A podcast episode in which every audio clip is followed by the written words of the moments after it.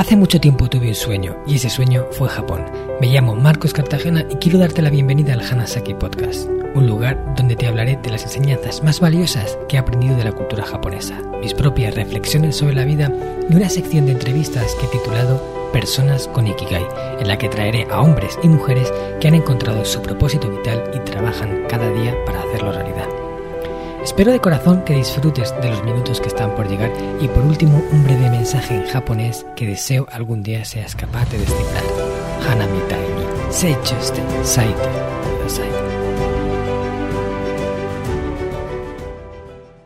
Ohayo gozaimasu. Hanasaki Podcast no watashi ni aisuru listener no minasan. Konnichiwa. Hola a todos, hoy me he levantado más japonés de lo normal y he querido daros la bienvenida como lo harían en el país del sol naciente. ¿Qué tal estáis? Espero que muy bien y con muchas ganas de aprender cosas interesantes, porque hoy os traigo a un invitado que nos va a hablar de un tema que es el tema. ¿Cómo podemos ser más felices? ¿Hay uno solo de nuestros oyentes que no quisiera aprender cómo ser un poquito más feliz? Algo me dice que no.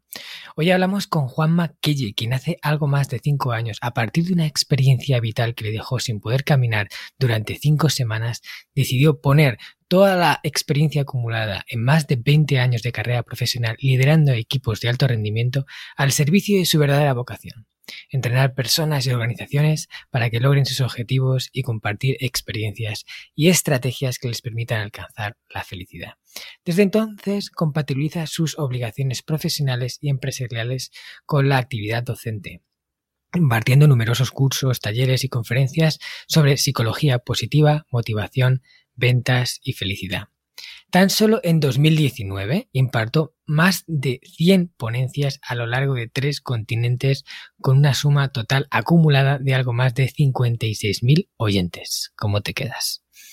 Juanma también es autor de tres libros, entre los que se encuentra Territorio Felicidad y su reciente publicación en menos de 100 palabras donde se recogen algunas de sus mejores reflexiones. Es una obra que está siendo considerada como uno de los libros más inspiradores y transformadores del momento.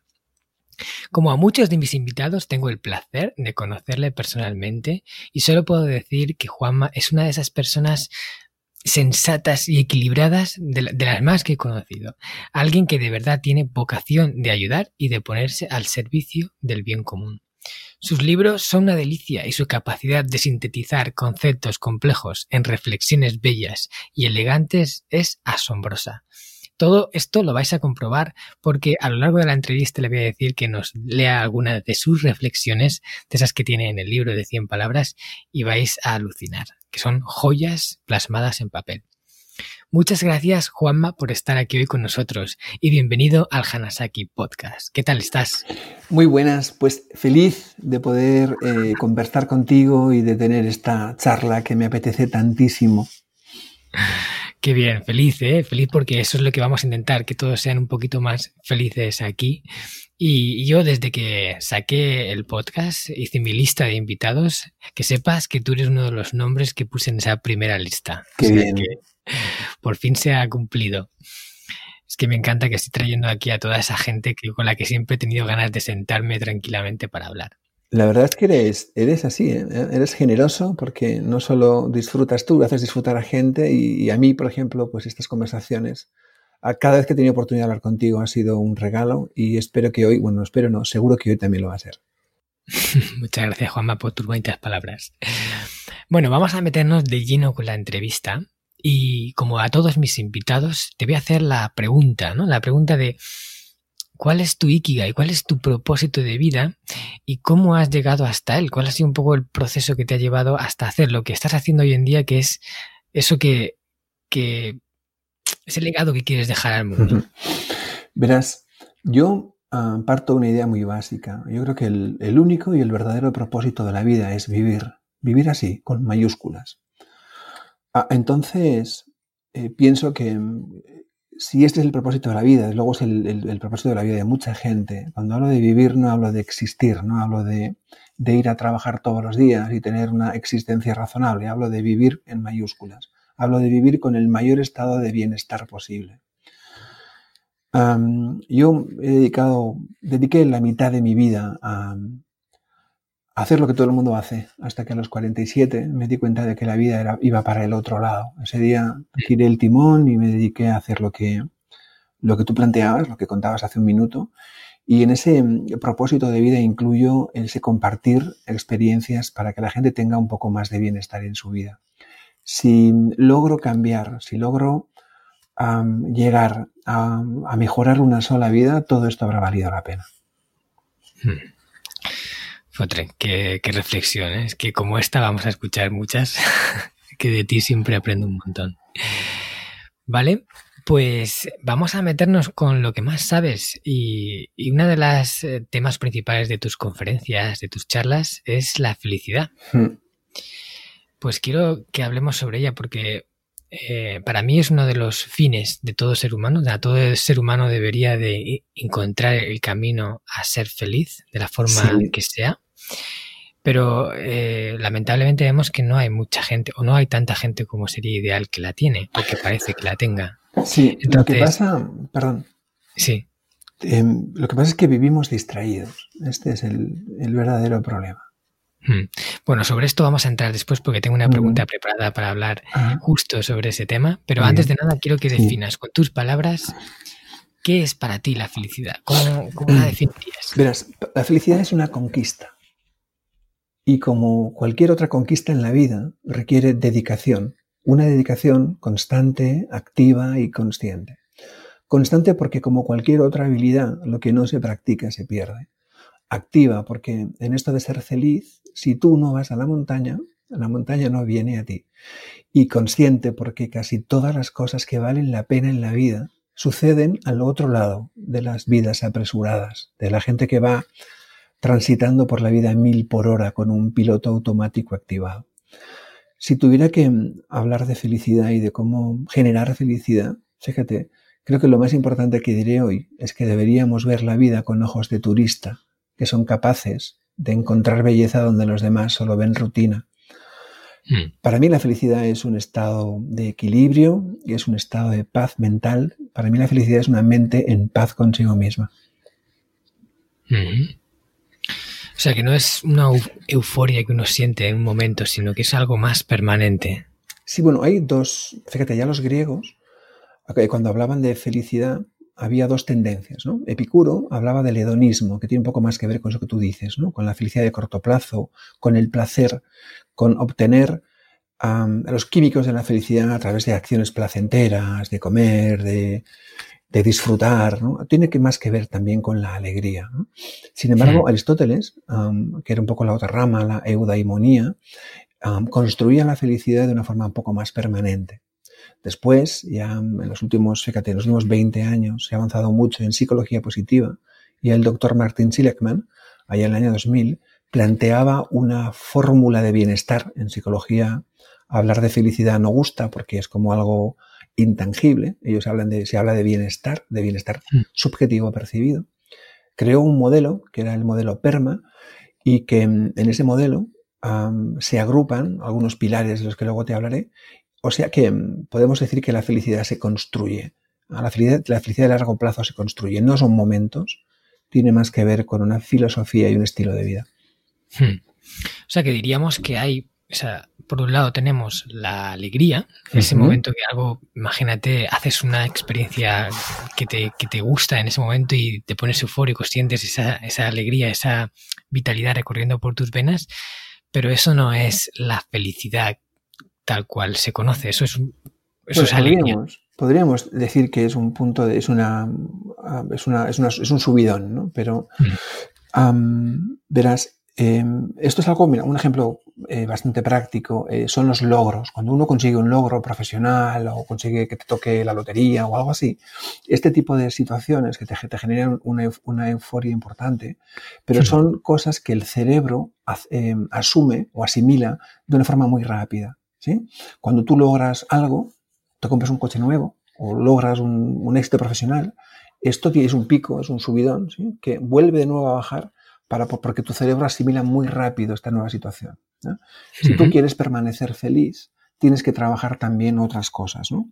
Necesitamos complementar los logros de rendimiento con los de crecimiento personal y los enfoques internalistas con una visión más interdependiente del ser humano. Es decir, no solo trabajando a ti mismo lograrás equilibrio, tienes, necesitas también ese punto de logros, y no solo con los logros, con lo material, vas a alcanzar tampoco la felicidad. Así que nos vamos a ver obligados a utilizar la palabra que yo para mí es más importante en el ámbito de la felicidad, que es el equilibrio. O sea que es una mezcla de ambas, ¿no? O sea, es... Sí, sí, mira, fíjate, si tuviéramos que proponer la fórmula de la felicidad y al margen de los químicos, ¿no? la dopamina, la oxitocina, la serotonina, estas cosas que también forman parte de, ese proceso, ¿no? Pero la felicidad se construye en base a cinco pilares. El primero es la emoción positiva. ¿sí? El aumentar tu dieta diaria de emociones positivas, de cosas que te sientan bien. El segundo pilar sería el flow. Aquí hay un tipo, hay un psicólogo que se llama Mijail Csikszentmihalyi, que escribió toda una larga lista de cosas interesantes. El flow es esta situación que todo el mundo más o menos identifica, pero que se genera cuando las cosas que tienes delante, los retos que te planteas, ¿sí? Imagina que hacemos un, que hiciéramos una, un gráfico en el que Déjame ver si, cómo lo puedo explicar bien para que se entienda, para que se comprenda bien. Vamos a ver, digamos que el flow sería cuando lo que tienes delante hmm. te reta lo suficiente como para que tú puedas abordarlo. O sea, a ver, déjame pensarlo bien porque es importante este concepto. Hmm. Si, si tu trabajo, imagínate, ¿vale? Sí. Si tu trabajo te exige por debajo de tu capacidad, te aburres. Si te exige por encima de tus capacidades, te estresas. El flow sería el punto intermedio, ese lugar donde uno pierde la noción del tiempo, donde uno disfruta haciendo la tarea que le tienen encomendada. Hmm. Entonces, cuando tú eres capaz de encontrar flow, eso no es que te aporte técnicamente felicidad. Lo que te quita son malas sensaciones. Te hace, hace que tu mente de alguna manera tenga, eh, se permanezca casi en blanco. ¿sí? Con lo hmm. cual te resta emoción negativa. La tercera de las recetas serían las relaciones positivas. Somos seres sociales y necesitamos estar en contacto con el, con el grupo. Por eso, toda la gente que trabaja la felicidad de forma internalista, creciendo, trabajando pues con diferentes técnicas, se da cuenta de que a la, larga le hace falta ese punto de las relaciones interpersonales. Claro. Así que hay que trabajar también las relaciones positivas. El cuarto punto sería tener una vida con sentido, el ikigai. Lo que hace que la vida tenga sentido son aquellas cosas que nos trasbordan un poco, ¿no? que superan la expectativa de, la, de las cosas, digamos, del día a día. Y el quinto pilar sería obtener pequeños logros, la suma de logros. Por ejemplo, por ponerte un ejemplo fácil, ¿no?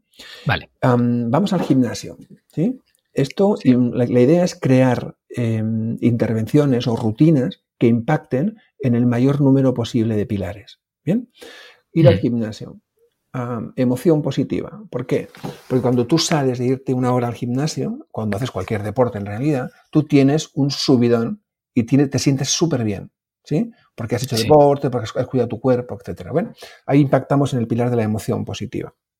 Además, durante la hora que estás haciendo tu deporte o tus ejercicios, entras en flow, pones musiquita, estás a tu rollo, no, estás pendiente del reloj ni de los pensamientos, estás trabajando tu dinámica, lo que tengas que hacer. Impactas en el segundo pilar. Tercer pilar, yo voy al gimnasio con mi hijo Miquel, que es entrenador y además es un tipo fantástico. Así que en mi relación con mi hijo, mi relación positiva que tengo con él en un ámbito distinto y en una dinámica distinta a la de padre e hijo, me aporta también un montón de emoción, de relación positiva con él. Correcto, impactamos en el cuarto pilar. Y el gimnasio no tiene mucho sentido, así que en el, quinto, en el cuarto no, no tocamos, pero en el quinto, que es el de los logros, cuando tú vas al gimnasio y mejoras tus repeticiones o levantas un poco más de peso, tal, obtienes pequeños logros que también te hacen feliz. Podríamos mm. decir que ir al gimnasio impacta en cuatro, ir al gimnasio, hacer deporte, impacta con alguien, impacta en cuatro de los cinco pilares.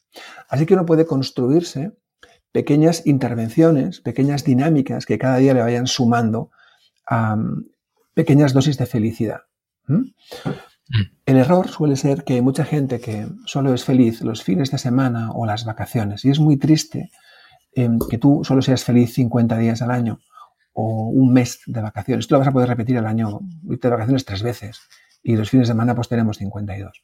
Lo ideal es crearte una serie de dinámicas que te permitan ser, aportar felicidad un poquito cada día, ¿no? En cosas simples, porque la felicidad está en las cosas simples. Hmm. O sea que tendríamos que estar un poco pendientes de esos, de esos cinco, pilares que has nombrado, intentar trabajarlos eh, pues en las actividades diarias que vayamos haciendo, ir prosperando en cada uno de ellos. Eso es, identificar qué actividades de las que hacemos que nos aportan en cada pilar y trabajarlos.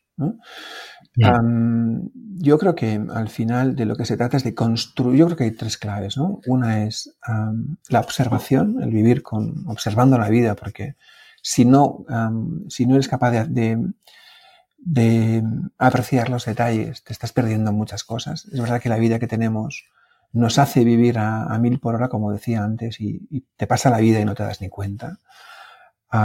verás, somos personas de hábitos y la mente humana ah, lo que hace es que genera hábitos porque es más cómodo. La mente no es una, es una herramienta muy potente, pero pero no está preparada para hacernos felices, está preparada para protegernos. Y además no se esfuerza todo lo que pensamos. Así que genera hábitos para no tener que esforzarse demasiado. Es, y la gente pensará, pues es que eso de los hábitos y tal. Si yo te digo que casi todos los que estamos escuchando este podcast dormimos siempre en el mismo lado de la cama, comemos siempre en el mismo lado de la mesa y vamos al trabajo siempre por el mismo recorrido, ¿crees que acertaré o que no? Yo creo que acertarías. Claro, porque somos gente de hábitos, ¿no? Entonces, ¿qué tiene de malo el hábito? A veces basta con que uno cambie un cuadro en su casa para que comience a verlo constantemente, algo que antes no veía. Basta con que conduzca otro en lugar de conducir tú para que encuentres paisajes que nunca habías visto, aunque pasas todos los días por allí. Cuando mm. yo viajo a Latinoamérica, me quedo absolutamente ah, alucinando con unos árboles que hay allí que se llaman flamboyanes y que están llenos de flores y entonces me pregunto cómo es que la gente de allí no los ve. Pues seguramente los veo porque yo, para mí son algo nuevo, ¿no? Entonces creo que cuando tú eres capaz de romper tus rutinas y rompes el hábito, empiezas a poder apreciar un montón de detalles. Y al final, la felicidad está en los detalles, está en el camino.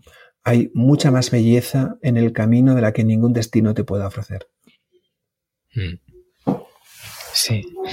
Sí, yo siempre digo que hay toneladas de belleza ignorada y de hecho uno de los hábitos para alcanzar la paz interior del sistema Hanasaki es la contemplación. Es aprender a sentarte y contemplar las cosas más allá de lo que habitualmente sueles ver y centrarte en eso, en los pequeños detalles, incluso en las flores más pequeñas, porque a veces te acercas a coges una flor que es un puntito rojo en el suelo, simplemente es una nota de color, pero si te acercas a ella ves que, es una construcción impresionante de la naturaleza llena de matices, pero solo si te acercas a verla, porque si no ves una nota roja en el suelo. Si te tomas el tiempo para apreciarlo. ¿no? Claro, claro que sí. Y de estos eh, cinco pilares que propone para alcanzar la felicidad, ¿puedes ser feliz si uno de ellos te falla o necesitas tener un equilibrio en todos? Depende, porque bueno, aquí van, van, hay que entrar, o sea, habría que entrar en dos conceptos más, ¿no? Hmm. El primero es eh, que todos tenemos una serie de fortalezas que hacen que, que, cada uno de estos pilares no sean más fáciles o menos fáciles de, impactar. Va, va, con el perfil de cada uno. Es muy común eh, más en el ámbito del desarrollo personal, conoces mi opinión, sabes que yo creo que le falta un poco de, le faltaría un poquito más de reflexión y un poco menos de superficialidad. es muy común que esté muy centrado en que tú obtengas todo aquello que no tienes, en que crezcas, en que hagas en que busques colonices eh, espacios nuevos y tal. Yo tengo una, opinión concreto, eh, en concreto con respecto a esto y es que nosotros nos tenemos que basar en las fortalezas que ya tenemos. Tú crecerás mucho más rápido y serás más feliz si te focalizas en todo eso que ya tienes que si tratas de lograr lo que te falta. Hmm. Cuando tú aceptas que en algo no eres, o sea, cuando aceptas que algo te falta, estás aceptando también que hay algo que no está bien en ti. ¿sí? que es un poco también la base de la frustración. Así que uno se tiene que centrar en las fortalezas, en aquello que ya tiene. Avanzas mucho más rápido por la vida, apoyado en lo que sabes hacer bien, que intentando recuperar aquello que no tienes. Así que en, el tema de los pilares del PERMA, en función de las fortalezas que cada uno tenga, hay algunos pilares que le son más accesibles y más fáciles de impactar que otros. Lo importante no es impactar en todos, es impactar en los que a ti te resulta fácil hacerlo, porque ahí es donde vas a obtener el mejor resultado. Hmm. Claro que sí, y, y también eh, dentro de los cinco pilares, ¿hay alguno que sea más importante que otro?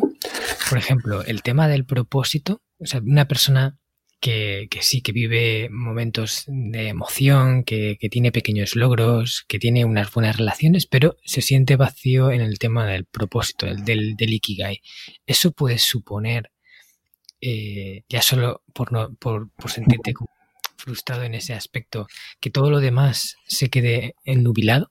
Sí, pero no, no, no, no porque sea ese en concreto, ¿eh? sino cualquiera de los cinco, si no, están, no hay un equilibrio razonable que está sustentado también en tus fortalezas, cualquiera de ellos te va a hacer, te va a hacer eh, que tú sientas que hay un vacío en tu vida.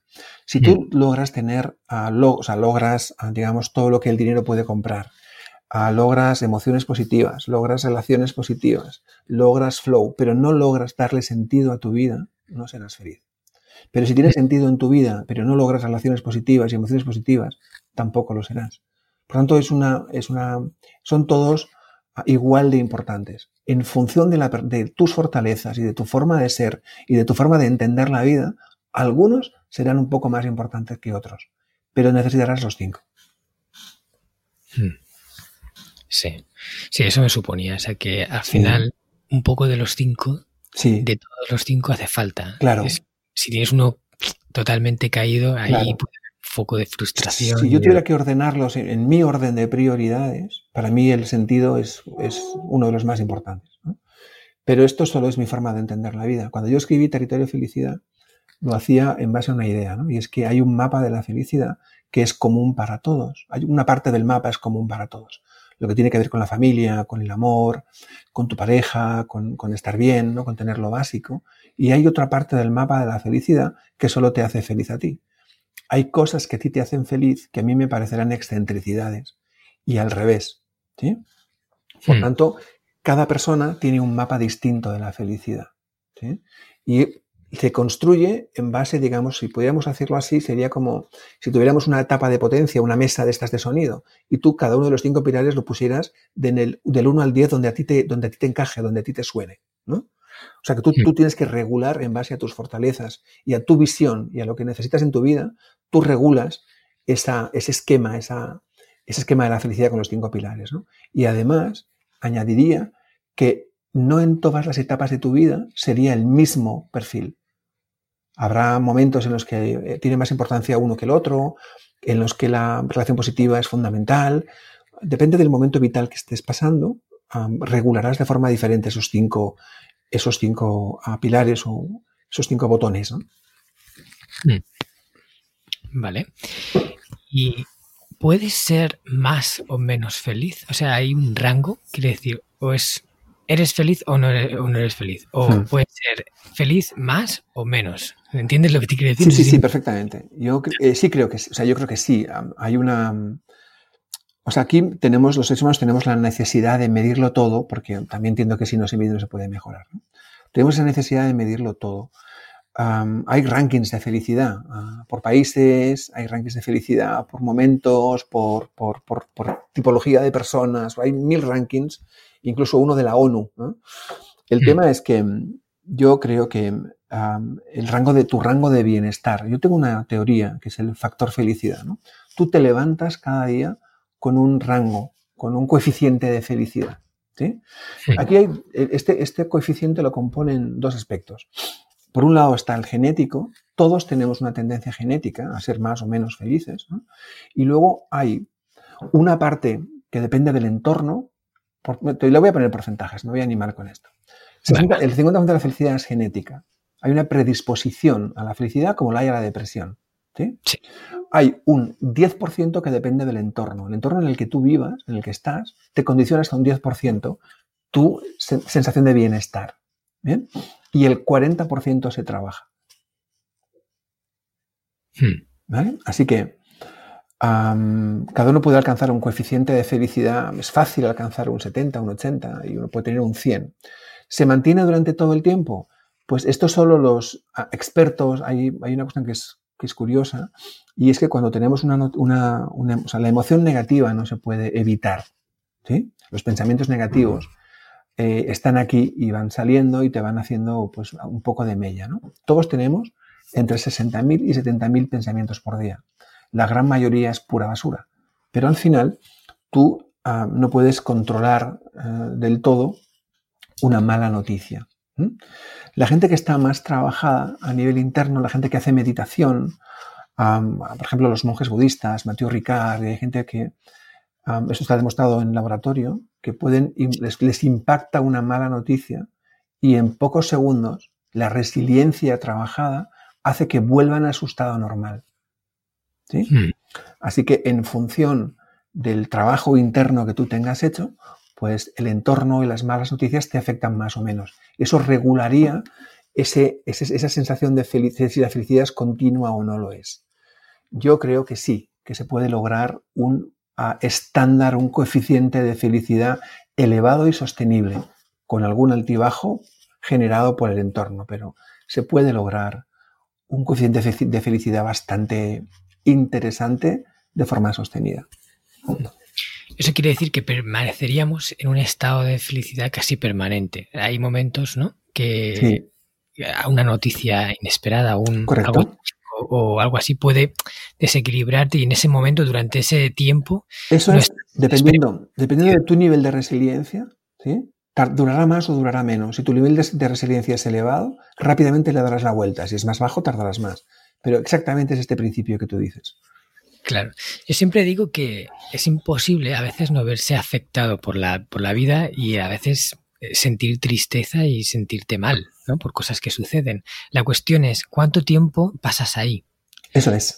Imagínate que tú eh, has comprado un móvil de última generación y has estado ahorrando un tiempo para poder comprarlo y ese mismo día que lo sacas de la tienda, caes y te rompe la pantalla, te hace añicos el móvil, el mismo día que lo acabas de comprar. Sí, sí tú puedes, evidentemente, a nadie le sienta bien que eso pase, porque además estás ahorrando, eh, te has gastado el dinero que has estado trabajando, es, tiempo convertido en dinero que ahora vas perdido, y eso, pues, a no ser que seas eh, Buda. y también le costaría trabajo. ¿Cuánto tiempo estás en el móvil? ¿Estás hmm. un par de horas? ¿Estás bueno, quizá más, ¿no? Sí, sí, sí. ¿Un año? O sea, ¿cuánto tiempo vas a estar sufriendo por eso? Bueno, yo tengo, una, yo tengo una filosofía de vida muy particular y, mm. se resume en una frase. Y es lo que sucede conviene. Así que yo siempre voy a buscar el lado positivo de las cosas. Y voy a buscar, a veces, incluso a esto, estoy convencido de que en poco tiempo le buscaría la parte positiva. Y, mm. desde luego me, me, iba a poner muy, muy rápido a tratar de resolver la situación. ¿eh? No, no, no, no, no, no me va a dar igual pero no voy a permitir que un objeto material me secuestre la paz mucho tiempo. Eso es. Mm. Y eso depende de nosotros. Ahí es donde tenemos eh, la principal influencia sobre nuestra felicidad, en, en cuánto tiempo permanecemos mal por las circunstancias adversas que nos ocurren y, y, cuánto tiempo tardamos en darle la vuelta a la tortilla, en ver esa parte positiva y en volver a, ese estado de decir, mira, estoy bien con lo que estoy y estoy feliz. Hmm. Verás, yo creo que en la vida hay tres tipos de situaciones, ¿no?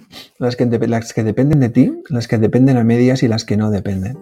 Entonces, hmm. las que no dependen de uno, esta pandemia mundial, pues es algo en lo que poco podemos hacer, excepto adaptarnos y poner el foco en lo que sí que podemos, en lo que sí que depende de nosotros y trabajar esa parte.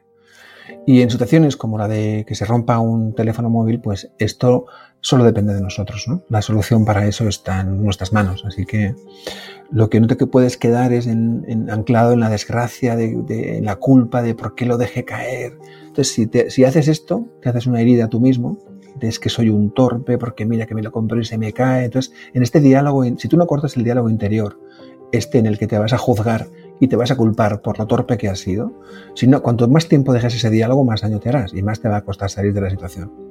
Al final, solo es dinero. y seguramente, pues, eh, lo, sea, no, no, no, no, estará para tirar. Se podrá reparar y te va a costar un poco más de lo que habías previsto, pero, pero no, no puedes dejar que la vida te, que te condicionen mucho tiempo. Los pensamientos negativos que te digan, antes decían, no se pueden evitar. Tú imagínate que agarras ese mismo teléfono móvil y lo tienes con el brazo en alto durante dos minutos. No pasa absolutamente nada. Un teléfono móvil de esto que pesa 100 gramos, ¿eh? no, pesa, no pasaría nada. Si lo tienes dos horas, el brazo te comenzaría a doler, de manera importante además. Si lo mm. tienes dos días, entonces necesitarías ayuda externa para volver a mover tu brazo. ¿sí? Rehabilitación, masajes y tal.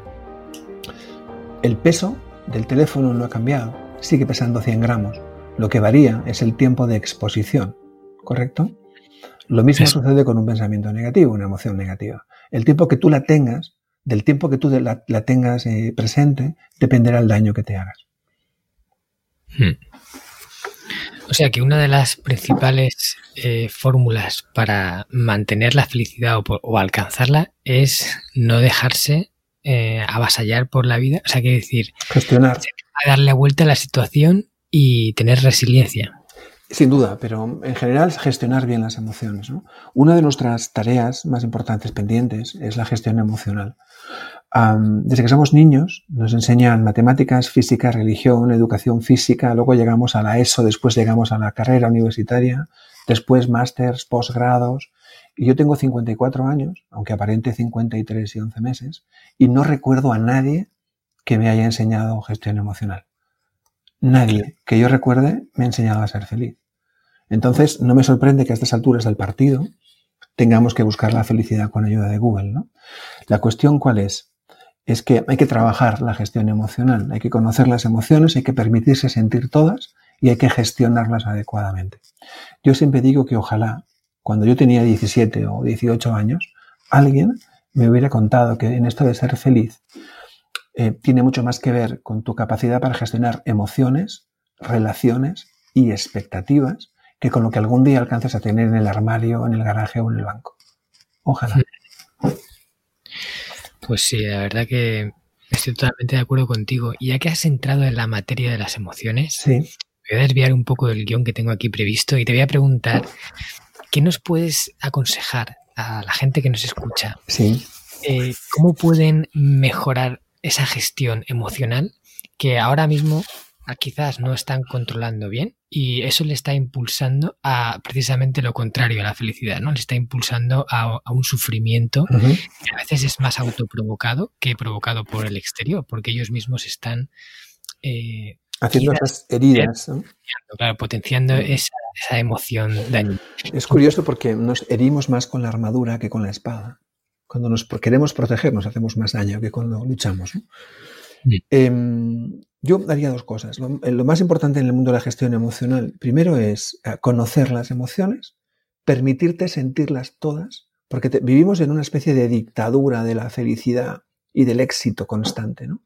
Entonces parece que las emociones negativas haya que salir huyendo de ellas. Y solo uno puede aprender a controlar una emoción negativa si la siente y la comprende, esa es la palabra mágica. no se trata de saber de emociones, se trata de comprender, de entender. Yo siempre digo que entre saber y entender me quedo con sentir. Uno tiene que sentir las emociones, tiene que ser capaz de gestionarlas cuando las ah, comprende y comprende qué efecto tiene sobre ella. Verás. Hmm. para no enrollarme mucho, todos tenemos seis emociones básicas, que las conoceréis porque están en todos los lugares. Alegría, tristeza, el miedo, el asco, la, eh, la sorpresa, etcétera y tal. Y estas eh, seis emociones se despliegan en hasta 27 secundarias y estas 27 en hasta, 220. ¿eh? En función de que tú comprendas la emoción, actúas. Te voy a poner un ejemplo para que se entienda fácil. Vale. De la ah, ira, es una de las más que las que más problemas nos causan socialmente. ¿eh? La ira se puede desdoblar, cuando uno siente ira, se puede desdoblar en rabia, ¿sí? Por ejemplo. Sí. O en furia. ¿Vale? La furia es, cuando la ira se genera furia, esa, la furia afecta hacia afuera, afecta a tu entorno. Cuando tú te sientes furioso, hablas alto, dices palabrotas, te quejas de todo, te, discutes, te peleas, ¿correcto? Sí. Eso es una, una, o sea, tú sientes la emoción eh, ira, deriva hacia la furia y, y, montas un pollo tremendo. Si deriva hacia la rabia, la rabia es interna, la rabia te, solo te hace daño a ti. La rabia es como tomar veneno y esperar a que se muera otro. Hmm. La rabia te afecta a ti a nivel interno. Por tanto, la misma emoción se desdobla en dos. Cuando tú sientes rabia, lo que tienes que poner es, estar tranquilo, entender que no tiene sentido sentir rabia por algo, porque solo te hace daño a ti. Y cuando sientes furia, la única cosa que uno tiene que hacer es permitirse sentir la furia, pero controlar la conducta, para que no afecte a otros. Hmm. Yo me puedo sentir furioso, de hecho me siento furioso en ocasiones. Lo que no permito es que eso altere mi conducta. Hmm. ¿Y cómo rompe el patrón? Porque a veces parece que la emoción se apodera de una persona. Eh, cuando una persona está eh, furiosa, está con, ira o a lo mejor está con mucha tristeza, eh, ¿cómo puede hacer ese clic? Porque si la emoción se ha apoderado de ti, es como si no tuviera control sobre sí mismo. Es como si se hubiera tomado una pastilla, se transforma y hasta que no se pasa esa tormenta, no, no desvanece, vuelve a, coger los mandos del... Sí, bueno, esto es una mala gestión emocional, ¿no? Porque primero lo más importante es darte cuenta. Esta frase tan simple es la llave, ¿no?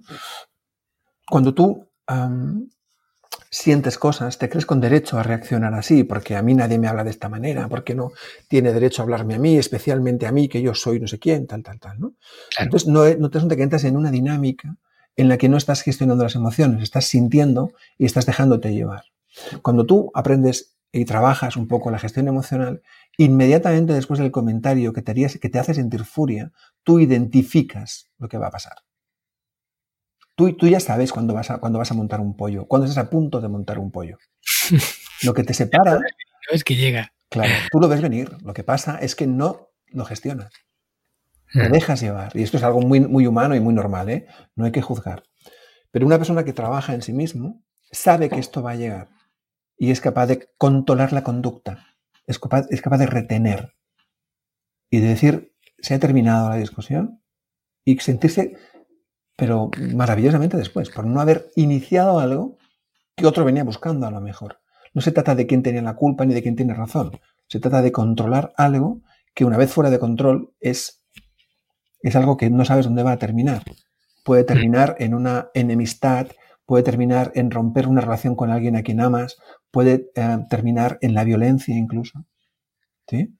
Así que hmm. si tú eres capaz de anticiparte y gestionar esa emoción, lo más probable es que quede en una sonrisa maliciosa y en un mirarle a la cara diciéndole, no me vas a sacar de mi eje. Vale. ¿Mm? Es mucho más fácil apagar el fuego cuando es una pequeña llama que cuando ya sí. el edificio, ¿no?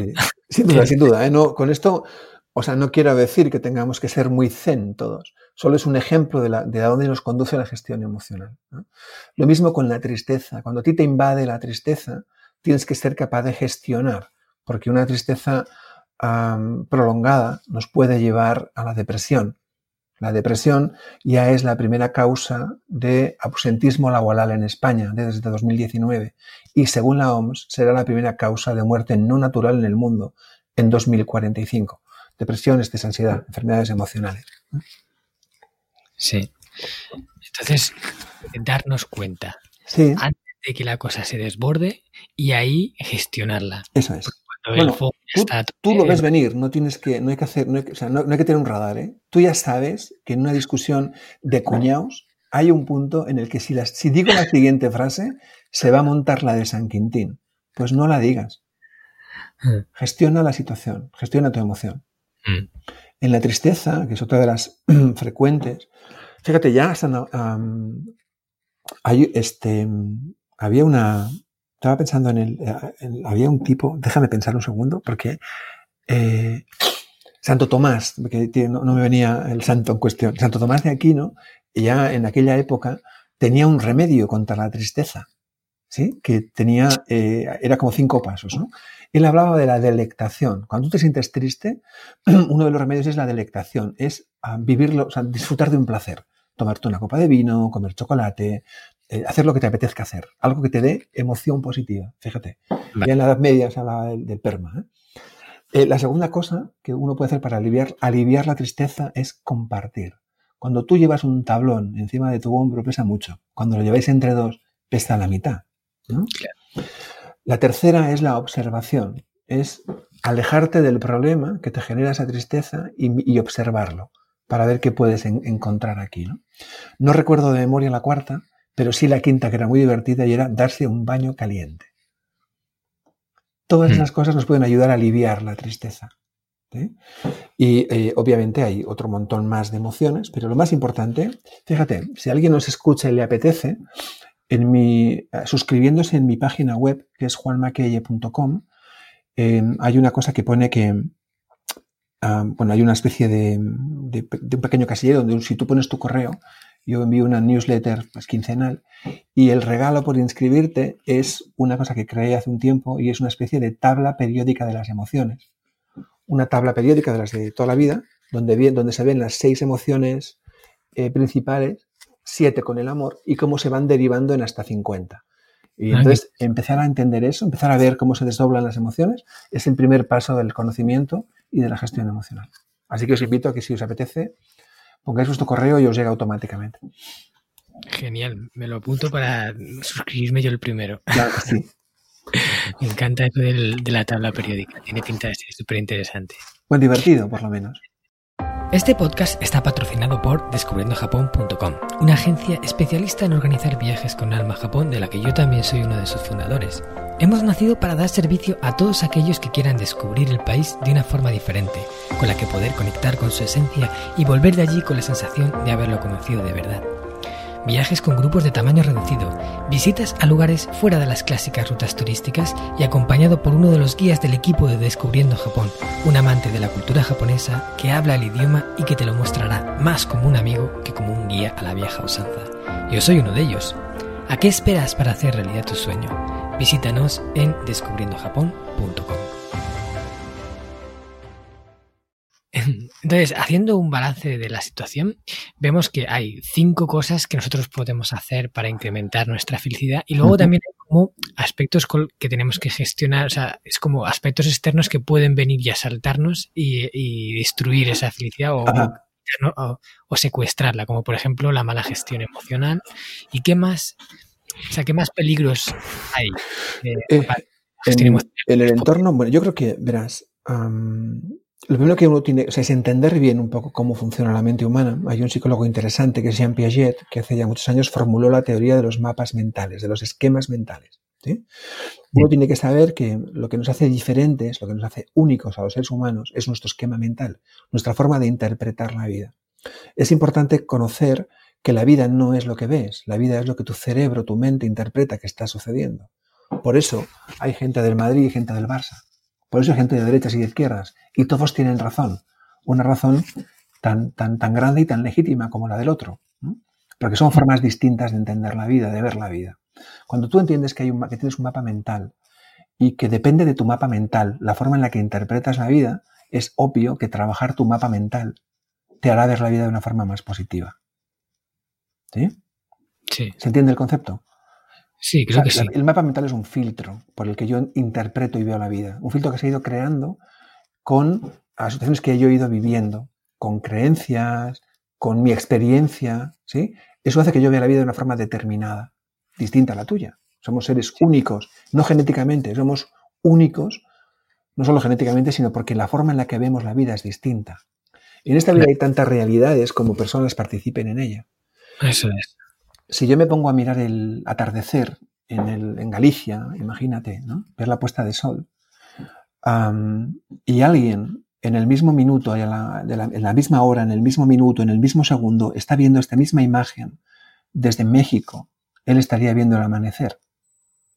Estaría viendo cómo el sol le gana la batalla a la luna y no cómo la luna le gana la batalla al sol. Los dos tendríamos razón.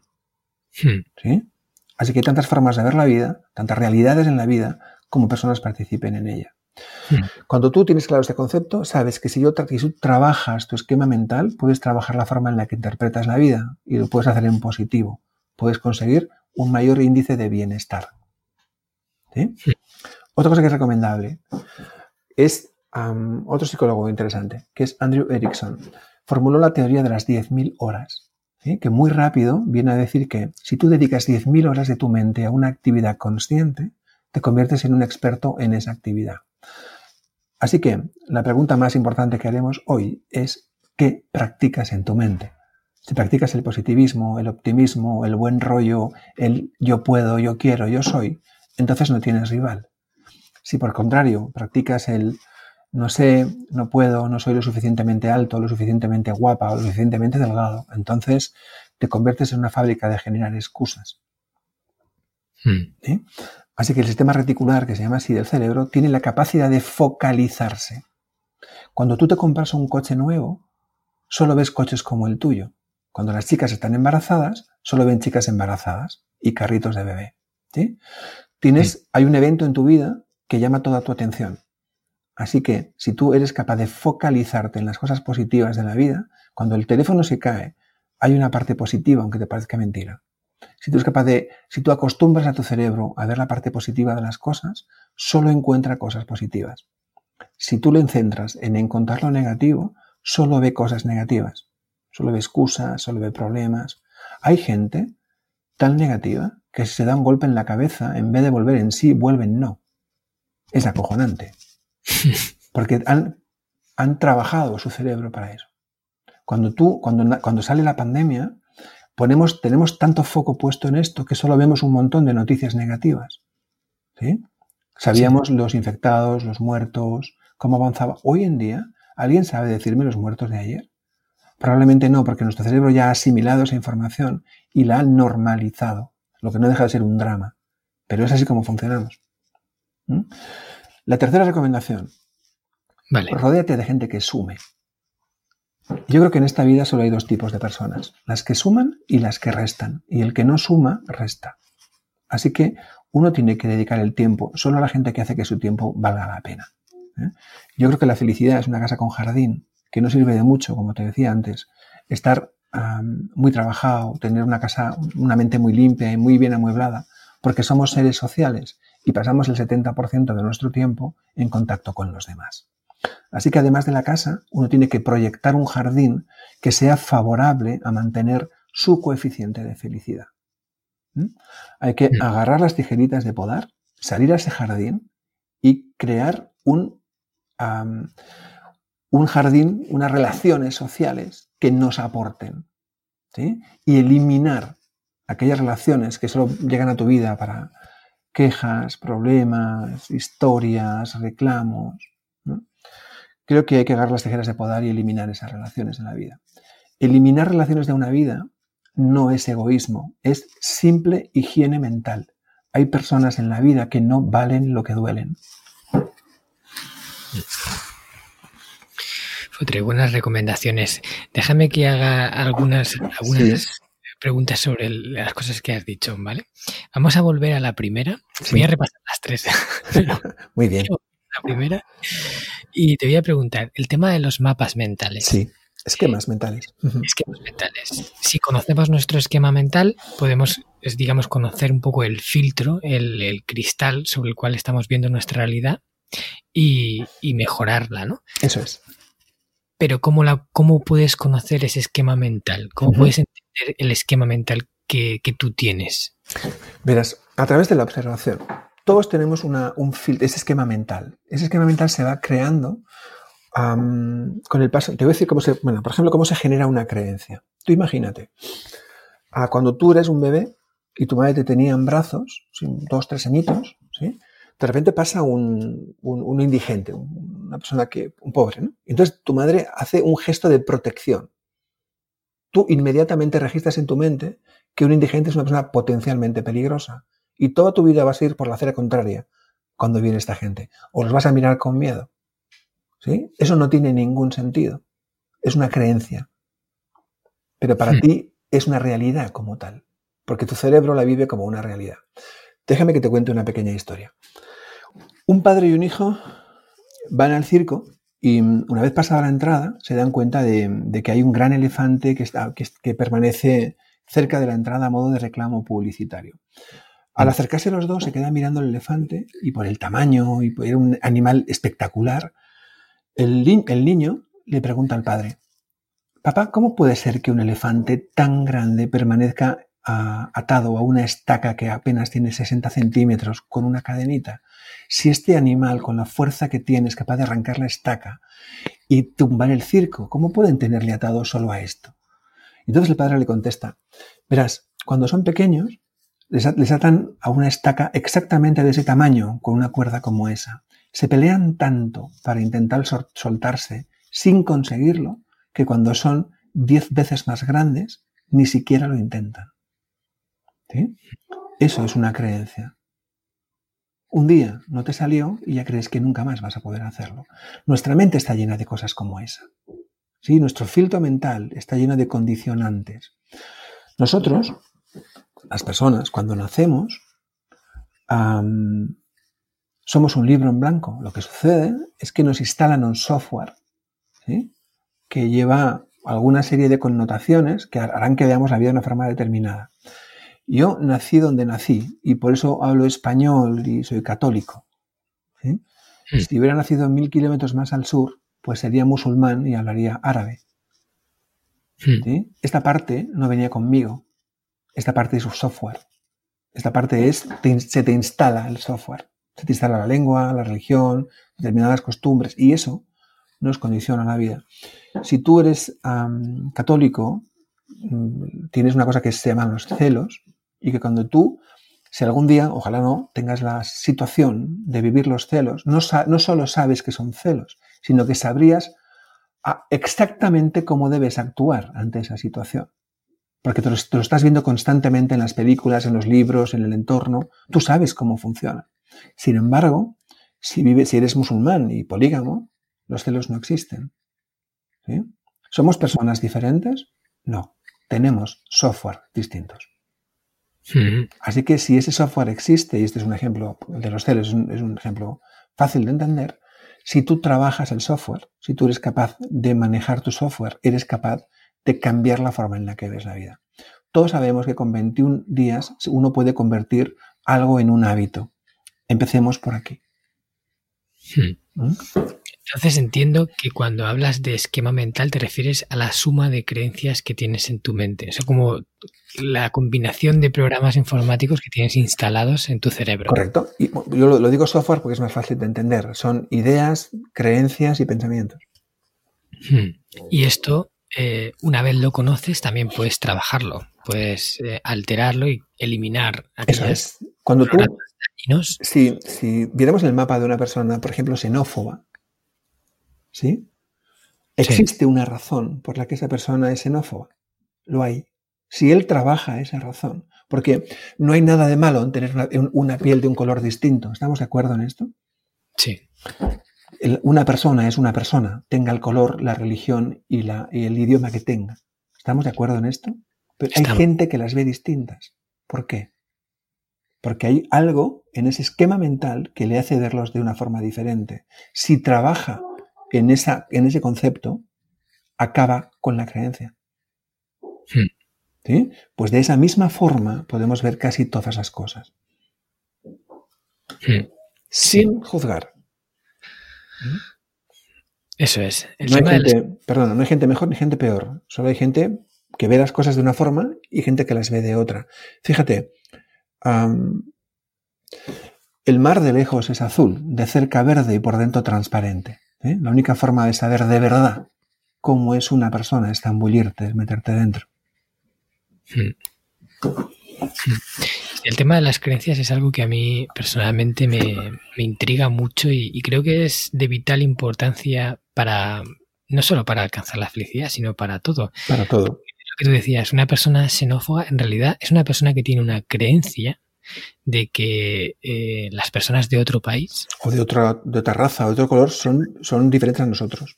Son diferentes o incluso son malas, ¿no? Porque normalmente cuando digo diferentes suelen ser diferentes, son menos que tú, ¿no? Sí, o sea, que las consideras inferiores. Inferiores, correcto.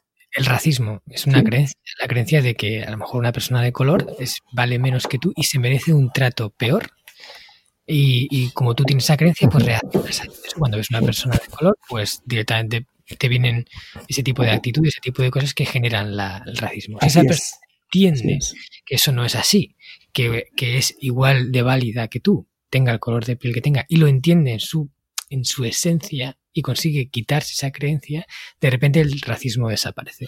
Pero lo mismo sucede con la homofobia, con todo. Es decir, cuando tú pones el foco en el color de la piel, entonces es distinto. Si pones el foco en la persona, entonces te das cuenta de que ah, siente como tú, piensa como tú y es igual que tú.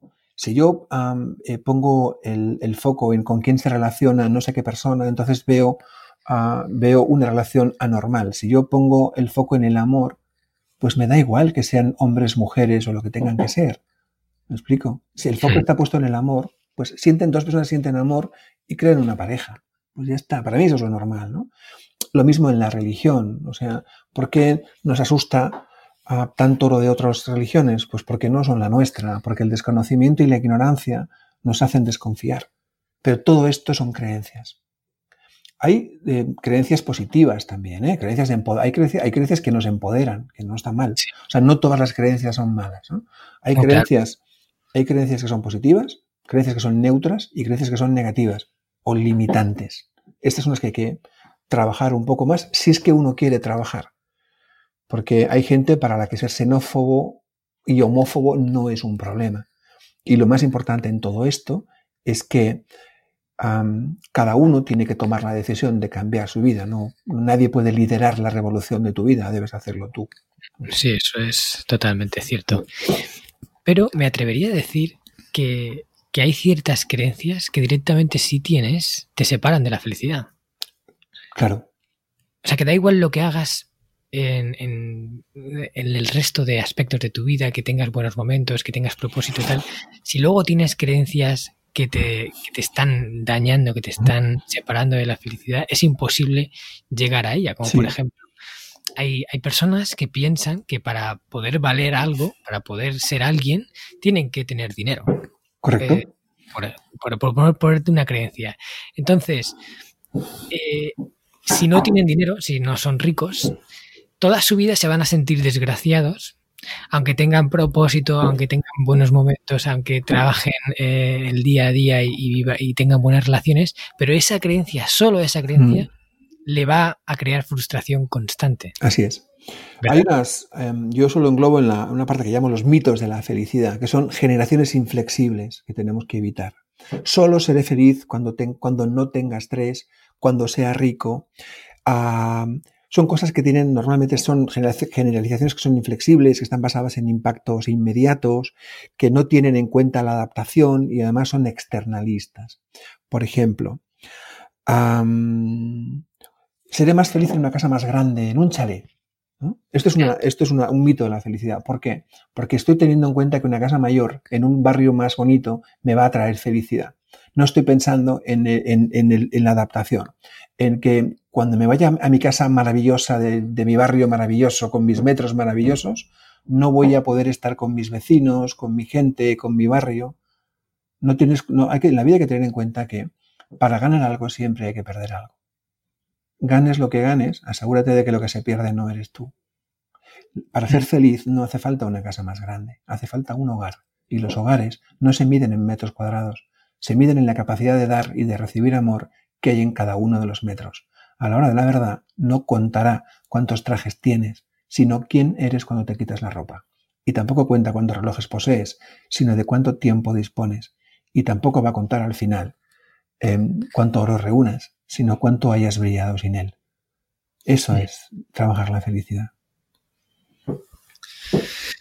Pues, no sé, me parece, vamos, y algo irrefutable. O sea, son palabras que, que es que tienen tanto sentido común y, y tanta fuerza que, yo me atrevería a decir que son verdad, ¿vale? Aunque luego es difícil saber qué es la verdad y qué es, porque también es una percepción, pero vamos, yo diría que las cosas, los tiros van por ahí. Yo todo lo, que, todo lo que cuento, todo lo que escribo y lo que comparto son experiencias personales. Y entonces creo que cuando uno habla de lo, que, de lo que ha vivido, de lo que ha sentido, pues difícilmente se equivoca. ¿no? no le voy a poner más verdad a esto que a otra cosa, pero desde mi experiencia, que son las palabras mágicas, es evidente que, que, construir felicidad tiene que ver un poco con estas cosas. Hmm. Hmm. Sí, yo así lo creo.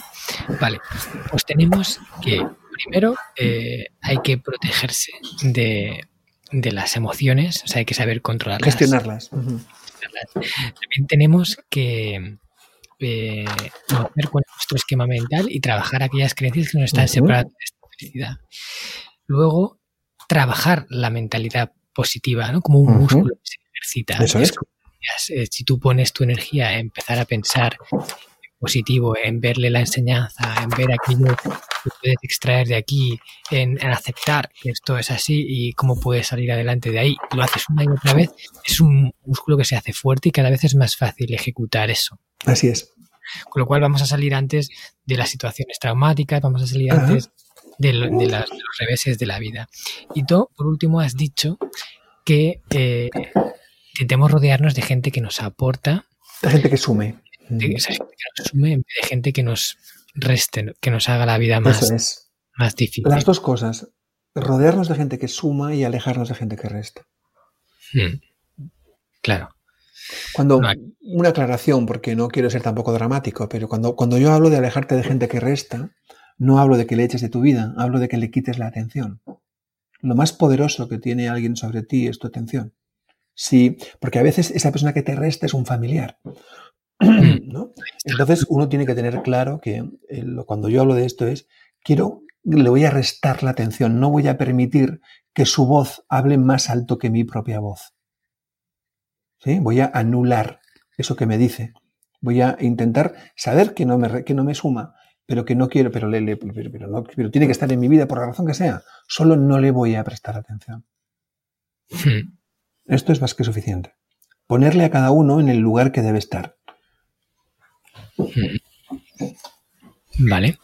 O sea que no tenemos que sacarle de nuestra vida. No, hay que echarle, no hay que echarle. Pero sí no prestar atención. Por ejemplo, yo cuando suena mi teléfono móvil y veo determinado Marcos Cartagena, pues automáticamente me genera una sonrisa. Porque sé que es algo positivo. Sé que solo puede venir algo bueno de una llamada tuya. ¿Sí?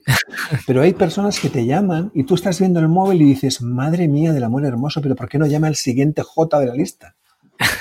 Claro, porque yo sé que si cojo ese teléfono, inmediatamente después me va a, restar energía. ¿Para qué? ¿Para mm. qué? Pues que llame a otro, que llame a su prima la de Murcia, que, déjame tranquilo, tío. ¿no? no te voy a prestar atención. No quiero tener atención con gente así. La vida es demasiado corta para pasártela hablando con gente que no te aporta nada. Vale, pues yo creo que aquí tenemos un buen mapa que seguir, que cualquiera de nuestros oyentes puede poner. Como vemos, no es algo sencillo, o sea, es un camino que se trabaja eh, en diferentes aspectos. Por un lado, son cosas que podemos hacer en nuestra vida diaria, por otro lado, también son aspectos que tenemos que, que, digamos, neutralizar un poco de nosotros. y, esa suma de todo puede hacernos entrar en ese estado que todos queremos llegar de sentirnos felices, sentirnos plenos.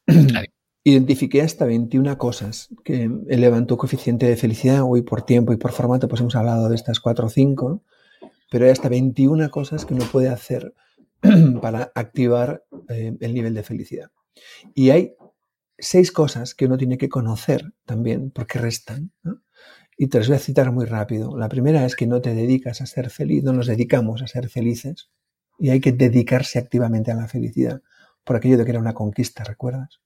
Sí. La segunda es que nos pasamos la vida aplazando la felicidad, pensando que la encontraremos en el siguiente lugar, con la siguiente pareja o en el siguiente trabajo, sin darnos cuenta de que mientras sigamos pensando que la felicidad está en otro sitio, nunca estará donde tú estás ahora. Hmm. La tercera es que esperamos tanto de la felicidad que acabamos por convertirla en algo inalcanzable. Esperamos tanto ese momento de felicidad que para que nunca llega.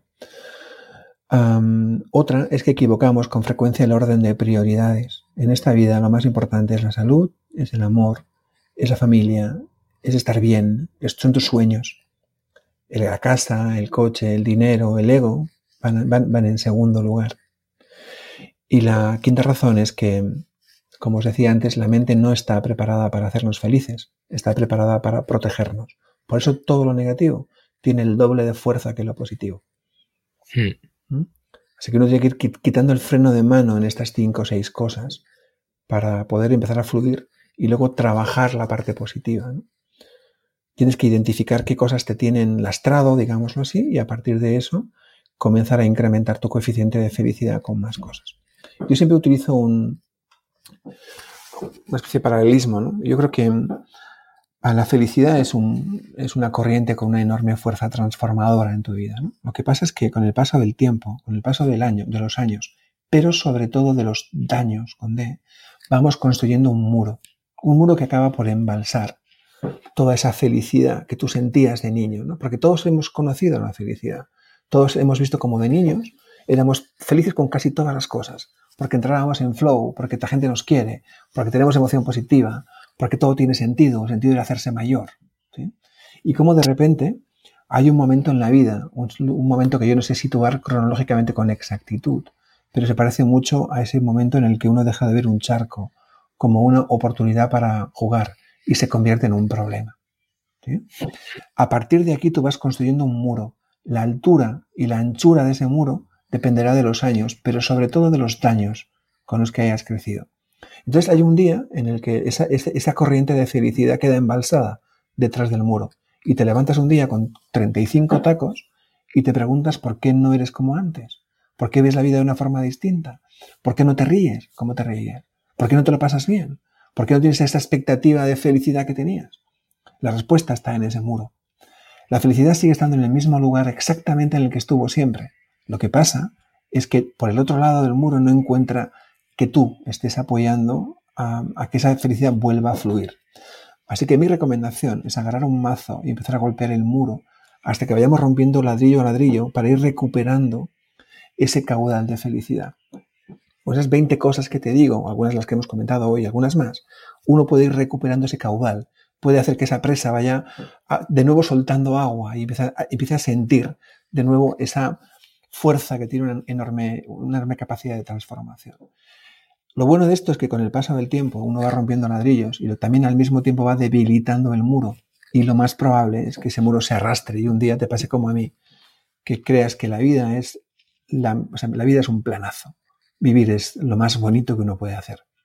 Da igual, joven, mayor o más mayor, da igual las, da, da igual las circunstancias. La vida es una puta pasada.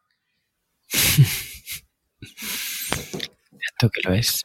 Es. Y con eso que contabas me recuerda, yo ya tengo un hijo, un niño pequeño de, dos años y, tres meses. Y cuando le veo jugar, cuando le veo eh, disfrutar, esa sonrisa, esa cara que tiene iluminada de, pura felicidad. Eso es felicidad. Lo perdemos eso, eh, conforme nos vamos haciendo mayores, eh, pues ese muro que construimos, todo eso, de repente, a mí me ha encantado el paralelismo que has dicho de cuando dejamos de ver el charco como una, oportunidad. para jugar y lo convertimos en un problema. En ese momento te, te, instalan, por utilizar otra vez el mismo paralelismo del software, el sentido de la responsabilidad, el sentido de la consecuencia. Entonces es que te apetece volver a saltar en el charco, pero vas a cobrar si lo haces. Entonces te vas haciendo creencias, te vas limitando la vida y llega un punto en el que uno deja de ser feliz, porque comportarte y tener una conducta razonable dentro de una sociedad, una conducta que esta sociedad, y digo esta, digo esta, la nuestra, considera que es, lo, que es lo correcto, porque en otras sociedades se hacen otras cosas y tampoco pasa nada. Otra creencia es que estamos llenos de ellas, ¿eh? que, nuestro estatus, nuestra forma de vivir es la única forma de vivir que nuestra religión es la única religión, que el catolicismo es lo normal, cuando ni siquiera llegamos a mil millones y hay otras que tienen algunos millones más. Que el mm. año, hay gente que se cree que el año acaba el 31 de diciembre, y es verdad, excepto para mil millones de chinos que acaba en marzo. ¿no? Claro, toda la vida está llena de creencias. Pensamos que esto es así porque nos han educado en esto, no practicamos el pensamiento crítico y nos hemos quedado con lo que nos han contado. Mm. Bueno. yo creo que aquí tenemos un montón de, información interesante eh, para profundizar. Hay más, como ha dicho Juanma. Y, bueno, antes de pasar al final de la entrevista ya. Sí. Aunque yo me quedaría aquí hablando contigo horas. Repetiremos, repetiremos. ¿eh? Me gustaría continuar hasta ver todos esos 21 puntos que has nombrado, pero no podemos por, por temas de tiempo. Lógico antes de pasar al cuestionario Crecemos Juntos y, preguntarte un poco dónde la gente te puede encontrar, que nos leas, si puede ser, eh, una o dos reflexiones del libro de, menos de 100 palabras. Dos, dos que sean así para ti tus favoritas. O, pues te vas a reír de mí porque no tengo el libro a mano, pero de memoria te puedo citar alguna seguro.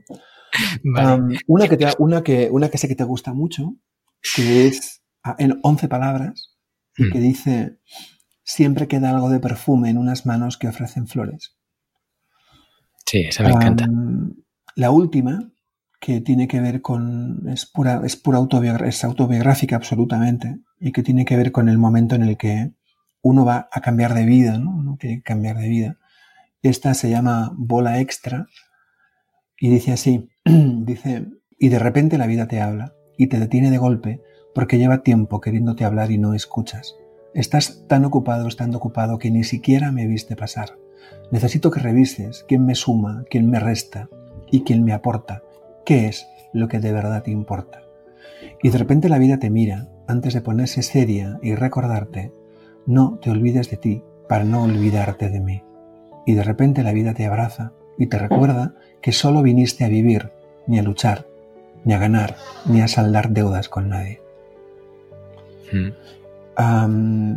otra que me gusta mucho, que es una que dice, habla de la prisa, que para mí es uno de los enemigos de la felicidad, y que dice algo así como, me declaro enemigo de la prisa, del adiós sin tiempo para un hola, de los besos de compromiso y de los hasta luego sin después. No permitas que tu mente viva más en el futuro que en el presente.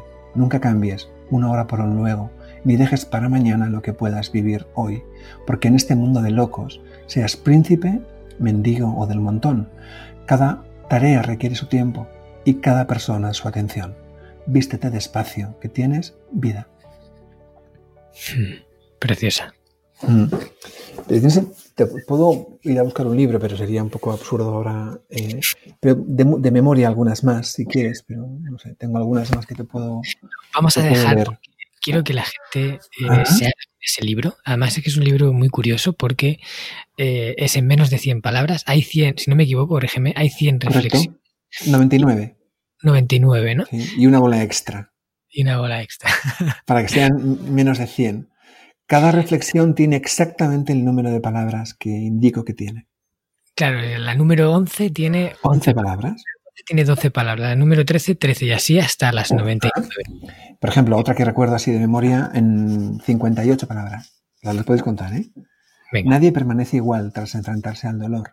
Unos se vuelven duros, casi intratables, y pasan su vida haciendo que los demás paguen por su dolor otros se vuelven sensibles y más humanos y pasan la suya, ayudando a todos aquellos que atraviesan por momentos similares. Al final de un temporal, cada uno decide qué trozos del naufragio prefiere recoger.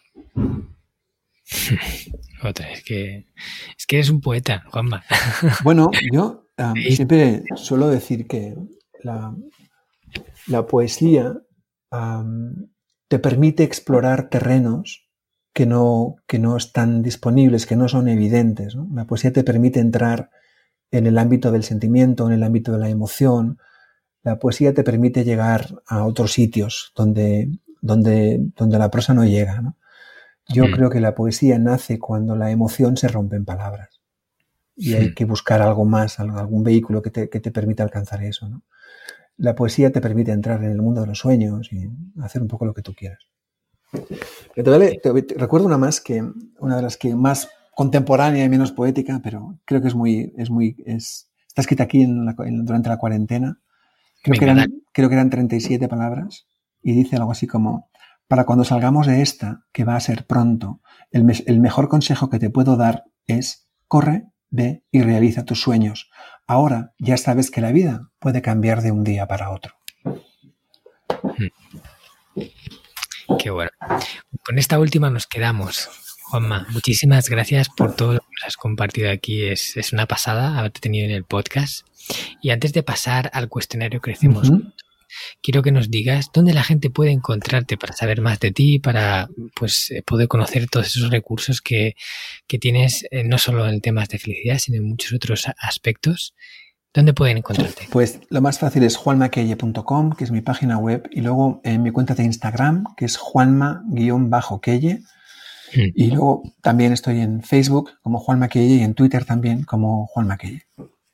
Vale, yo voy a dejar todos los enlaces en las notas del programa. Entonces, sabes, siempre publico en mi blog, en marcoscartagena.com, eh, las entradas que corresponden a cada episodio y ahí pongo las notas con, con los contactos del invitado y cualquier dato relevante que hayamos dicho durante la entrevista. Muy bien, pues vamos a ya sí, la super recta final, un cuestionario para ver, eh, vamos a averiguar cómo tú haces para crecer a nivel personal en diferentes aspectos. son preguntas cortas, vamos a responder de forma breve y vamos allá. ¿Cuál es el libro de desarrollo personal que más te ha aportado? Pues verás, yo no suelo leer mucho desarrollo personal porque escribo sobre desarrollo personal y para no influenciarme demasiado y poder permanecer un poco en mi eje y escucharme mi propia voz, pues trato de evitar eh, leer libros de desarrollo personal. Leo poesía, leo literatura y en desarrollo personal lo último que he leído se llama El sistema Hanasaki, que es de un amigo mío y que es muy recomendable porque es un libro no solo muy interesante desde el punto de vista de, sobre todo para la gente que busca el Ikigai y ese tipo de cosas, porque además es un libro muy muy bonito que apetece mucho leer. Pero en lo demás trato de evitarlo para aquello de no influenciarme demasiado y, tener ah, de alguna forma una, un estilo propio de, como autor en ese sentido. Que bueno, yo también he oído que el sistema Hanasaki es, es, bueno. ¿eh? Te sonará, te sonará el libro. Suena, tengo que cogerlo por banda, a ver si lo leo. Comprendería que no lo hubieras leído, fíjate. Porque te sabes, porque te sabes el final. Bueno, pasamos a la siguiente. ¿Cuál es la película que más te ha inspirado? Ah, pues mira, el cine me gusta mucho. De las últimas que he visto, porque yo creo que no hay una que... A mí no me gustan las listas, no me gusta mucho lo que haya una solo, ¿no? Pero de la última que he visto se llama El niño que domó el viento. Creo que es absolutamente recomendable. Ah, esa no la he visto todavía, pues mira, me la. ¿Y cuál es el hábito que practicas de forma frecuente que más beneficios te proporciona? Practicar la felicidad, sin ninguna duda de forma activa. Yo soy un activista de la felicidad. Activista de la felicidad. Sí. Qué genial. Vale, ¿cuál es la frase, el aforismo que no sea tuyo, ¿vale? Que has escuchado y que para ti continúa una enseñanza muy valiosa que te acompaña. Um, Henry Ford, tanto si crees que puedes hacer algo como si no, estás en lo cierto. Mm, esa es muy buena. ¿Cuál es el lugar del mundo que más paz te proporciona cuando estás? Pues sorprendentemente en mi pueblo, el pueblo en el que vivo, Oñati, ¿no? Yo creo que la infancia es la patria de un hombre y aquí es donde residen mis olores, residen mis, las personas a las que más quiero, reside el sonido de las agujas de tejer de mi madre, el olor a chocolate de la fábrica, reside todo aquello que es importante para mí en la vida. Y está mi paisaje, y están mis olores, y está todo lo que yo amo. ¿no? Entonces, eh, conozco medio mundo Ah, he tenido que conocer en mi ignorancia y mi poca inteligencia, he tenido que conocer medio mundo para darme cuenta de que el lugar donde vivo es el lugar más especial del mundo. Sí, a veces hay que ahí fuera para darse cuenta de esas cosas. hay que salirse de la caja. Vale, dime una persona a la que sigues y que te inspira a crecer. Pues hay, hay, hay varias. ¿no? Estoy últimamente escuchando, o sea, hay varias cosas a las que sigo y que me inspiran y tal, pero centrarme en una es algo que no suelo hacer porque insisto mucho en mantenerme al margen de, o sea, de no, de no centrarme demasiado en una sola persona, porque al final los estilos se suelen, a mí se me adhieren fácil como los acentos, ¿no? Yo cuando voy a México vengo hablando mexicano casi. Y no sé, no, no, te, no te sabría decir a alguien así en concreto porque no hay nadie así. Como digo, sigo, varias cuentas y, voy dosificando un poco, ¿no? Sobre todo a gente, a mí me inspira mucho las, las buenas personas. Me inspiran las historias de gente estándar, de gente normal y sobre todo me inspiran, como te digo, las buenas personas. Quizá la cuenta que más me que más leo es la del Papa Francisco y no porque sea católico, sino por lo que cuenta. Hmm. Vale, muy bien. Venga, siguiente pregunta. ¿Cuál es el canal de podcast que escuchas frecuentemente y que más te enseña? Bueno, escucho el tuyo, que me encanta, y hay otro también que me gusta mucho, que es una cosa que se llama Cafés con Curro Ábalos, que es un coach también interesante, un tipo que es un buen amigo y además tiene mucho sentido lo que dice y lo hace de una forma muy bonita. Es un, café con curvabalos. Vale, genial. Pues aquí está aquí, hemos llegado. Qué bien. Qué, pasada de entrevista. Muchísimas gracias por tu tiempo. Me ha encantado todo lo que nos has contado y estoy seguro que nuestra audiencia va a pensar lo mismo que yo. Ojalá, ojalá les guste, porque yo he disfrutado mucho. Si además le gustan a la gente que lo escucha, entonces sería un maravilloso regalo. Seguro que sí. Te mando un súper abrazo y para toda la audiencia ya sabéis que nos tenéis aquí la semana que viene. No os perdáis el Hanasaki Podcast. Saludos a todas y a todos. Un fuerte abrazo.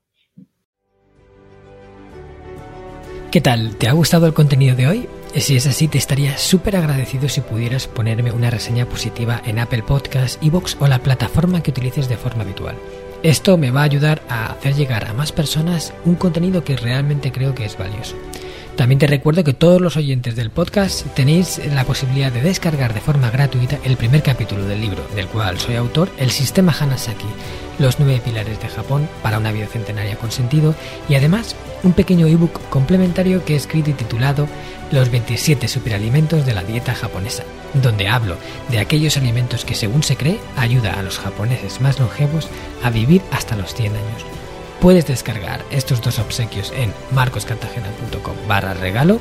Nos vemos en el próximo podcast y como dirían en japonés, mata kondo, soremade o genki.